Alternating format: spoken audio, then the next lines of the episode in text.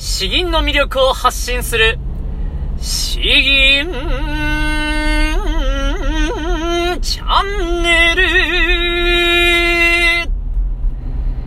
おはようございます。詩吟チャンネルのヘイヘイです。この詩吟チャンネルは詩吟というとってもマイナーな日本の伝統芸能のその魅力とですね、えー、詩吟を通じて得たこの和製の廃、滑舌とか、えー、発声方法ですね。ここで噛んでしまった。えー、こういったものを、えー、わかりやすく平日毎日配信していくチャンネルにしております。私はというと、詩吟歴20年以上準師範の資格を持っていて、全国大会も優勝経験があると。ちなみに、まあ、ゴスペルの経験も10年以上あるということで、えー、そういったあ広い経験からですね、いろいろわかりやすく、え、話していきたいなと思っております。なお、この背景の音ですね、え、雑音があるかと思うんですけれども、これは大声を出すんでですね、私の車の中から、あ通勤時間を使って配信してしております。ですので、えー、どうしても雑音入ってしまうんですけれども、それに負けないように詩吟で培ってきた滑舌や肺活量でですね、えー、なんとかカバーしていきたいと思いますので、どうかよろしくお願いします。いつも通り前半は詩吟に関する話、後半は、あ平日毎日違う銀を紹介して吟じていくというスタイルで進めていきたいと思います。ということですね、えー、今回ですが、あのー、ちょっと踏み込んだいよいよこの領域に踏み込むのかというところで話していきたいと思います。内容はですね、エロ詩吟は詩吟なのかどうか。えー、ここですね。ここをちょっと僕なりの試験を話していきたいなと思います。まあ、あの、詩吟について、天心木村さんのエロ詩吟ですね。えー、このエロ詩吟で詩吟という言葉を知った方が多分とても多いんじゃないかなと、最も多いんじゃないかと思っています。そしてですね、えだから一般の方からすると、えー、詩吟ってああいう感じなんでしょみたいな。ああいう風に言葉を伸ばしてうにょうにょするんでしょと。えー、そういう認識があるのかなと思います。一方、えー、まあもちろんなんですけれども、詩吟をやっている方からしたら、あんなもんは詩吟じゃねえと、ふざけんじゃねえと、いうことになるわけですね。あんなふざけたものを詩吟と言うんじゃないと。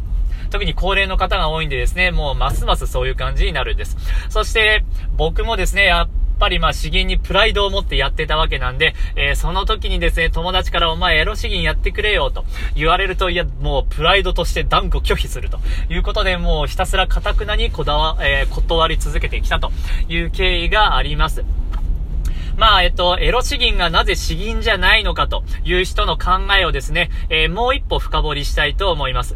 まあ、詩吟はですね、死を吟じる。ということです。ただこの詩というのはですね、今の詩吟の世界においてもだいぶ広い範囲で使われています。まあ漢詩がメインなんですけれども、えー、和歌や俳句はもちろんありますし、えー、身体詩、えー、といった俳諧歌とかそういったものも含まれます。この身体詩、えー、多分これはですね、あの、雨にも負けず風にも負けずとか、あこういった話もですね、まあ今詩吟で、えー、大会で、大会というと違います。詩吟の発表会で、えー、実際に設置をつけて吟じるということもありますので、えーこういった、まあ、もう文章、みたいなものもですね、えー、死と言っていいということになっています。であればですね、えー、このエロ詩吟の内容の詩、歌詞においては、これも詩の一つなんだと言えるかと思います。ですがですね、この銀、銀汁といった場合、銀汁というのはですね、まあまあ、だいぶ抽象的なんですけれども、お腹を使って朗々と堂々と、えー、力強く、えー、声をですね、まあ精神も合わせて乗らせて、えー、声をドーンと出す。これがまあ銀汁っていうざっくりしたイメージなのかなと思うんですけれども、そういった意味では、あのエロ詩吟はですね、もう口先だけでですね、え女の子ととかそんな感じで、えー、ひょろひょろっとやるという意味では、まあ銀じゃないと。そういう意味で、えー、エロ詩吟は詩吟じゃないということになるのかなと思います。ただですね、えー、まあ、そっか、こういった場合に、じゃあ、吟じれば、エロ詩吟になるんじゃないの？エロ詩吟も詩吟になるんじゃないの？みたいな感じになるのかと思います。女の子と、みたいな感じじゃなくて、女の子と、こんな風にやれば、じゃあこれも詩吟になるんじゃないの？みたいな。っていう風に、まあ、ちょっと、ひねくれた僕は思っちゃうわけです。そしてですね、さらに考えをもう一個進めていこうと思います。まあ、あくまでこの銀汁っていうのは何のためなのかということですね。えー、この銀汁というのが、もう詩文の意味を最大限表現するためだと。こういう風に広い意味で定義をすればですね、あれこれエロ詩吟も詩吟なんじゃないのみたいな風にちょっと思ってくるわけなんですね。まあ、あの、特にですね、この、今の現代だとこの文章のペラペラ感はよく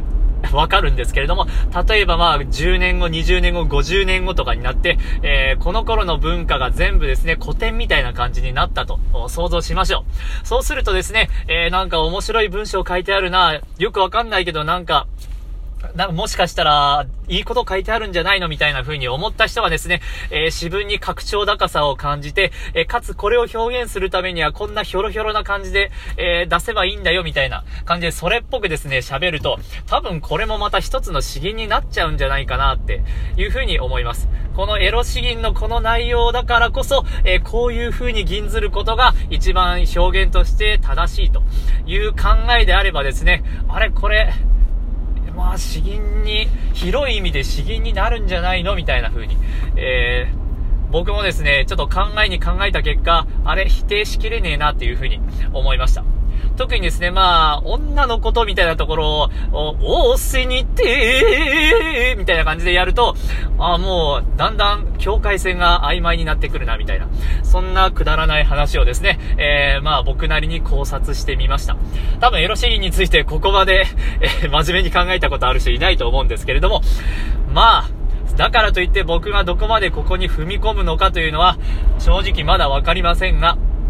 えー、そうですね、えー、気持ちが落ち着いたら、もしかしたらやるかもしれないし、えー、プライドにかけてやらないのかもしれないです。えー、とりあえずはですね、毎日最近やっているこのサラリーマン川柳、シルバー川柳とかもですね、やってみようと思うんですけれども、まずはそっちへちょっと心のクッションを置いていこうかなと思っております。ということで、えたくさん喋りましたが、あエロ詩吟は詩吟なのか、もしかしたらこれ詩吟かもしれないっていうような内容をお送りしました。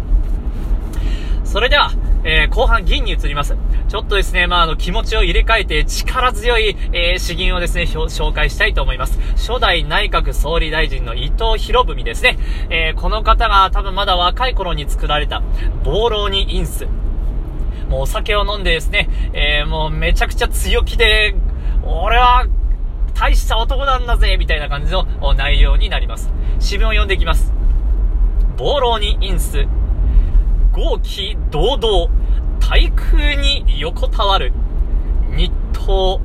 誰か、定位をして、盛んならしむ。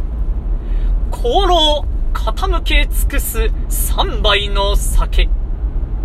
天下の英雄、眼中にあり。眼中かな？眼中にあり。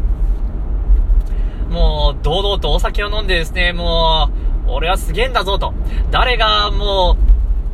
天皇様を、天皇陛下を、さらに世に知らしめるんだ。俺だよみたいな。で、他功労にてですね、傾け尽くす3杯の酒、もうたくさん飲んでるんですね。天下の英雄、眼中にあり。えー、もう、が英雄がですね、眼中なしじゃなくて、まあ、自分の目の前にもう迫ってきているというような、とても、まあ、この人だからこそ言えるような大きな詩です。まあ、詩吟の力強い感じとですね、すごいマッチしやすいんでですね、えー、こういう詩もいいのかなと思います。それでは、吟じていきたいと思います。暴浪にインス、伊藤博文。豪気、堂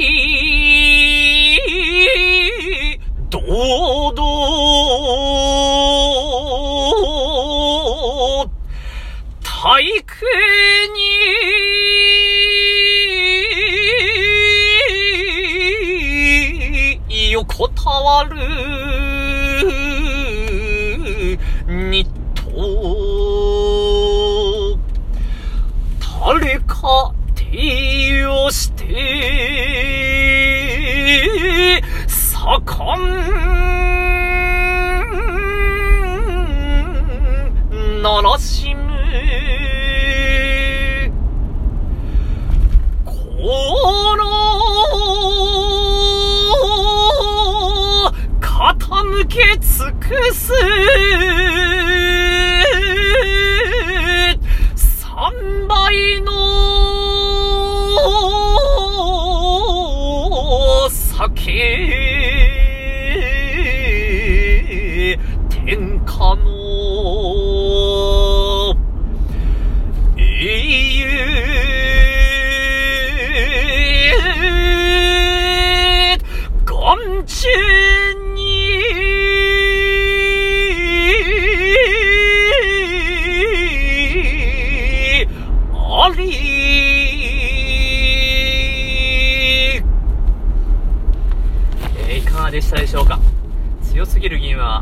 朝から声出すのちょっときついですね。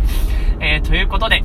まあ本日は以上になります。詩吟のチャンネル、詩吟チャンネルは平日毎日、えー、配信していくので、えー、まあ次は月曜日ですかね。ただサラリーマン川柳とかの方は毎日、えー、配信していきたいと思いますので、これからもどうかよろしくお願いします。本日はどうもありがとうございました。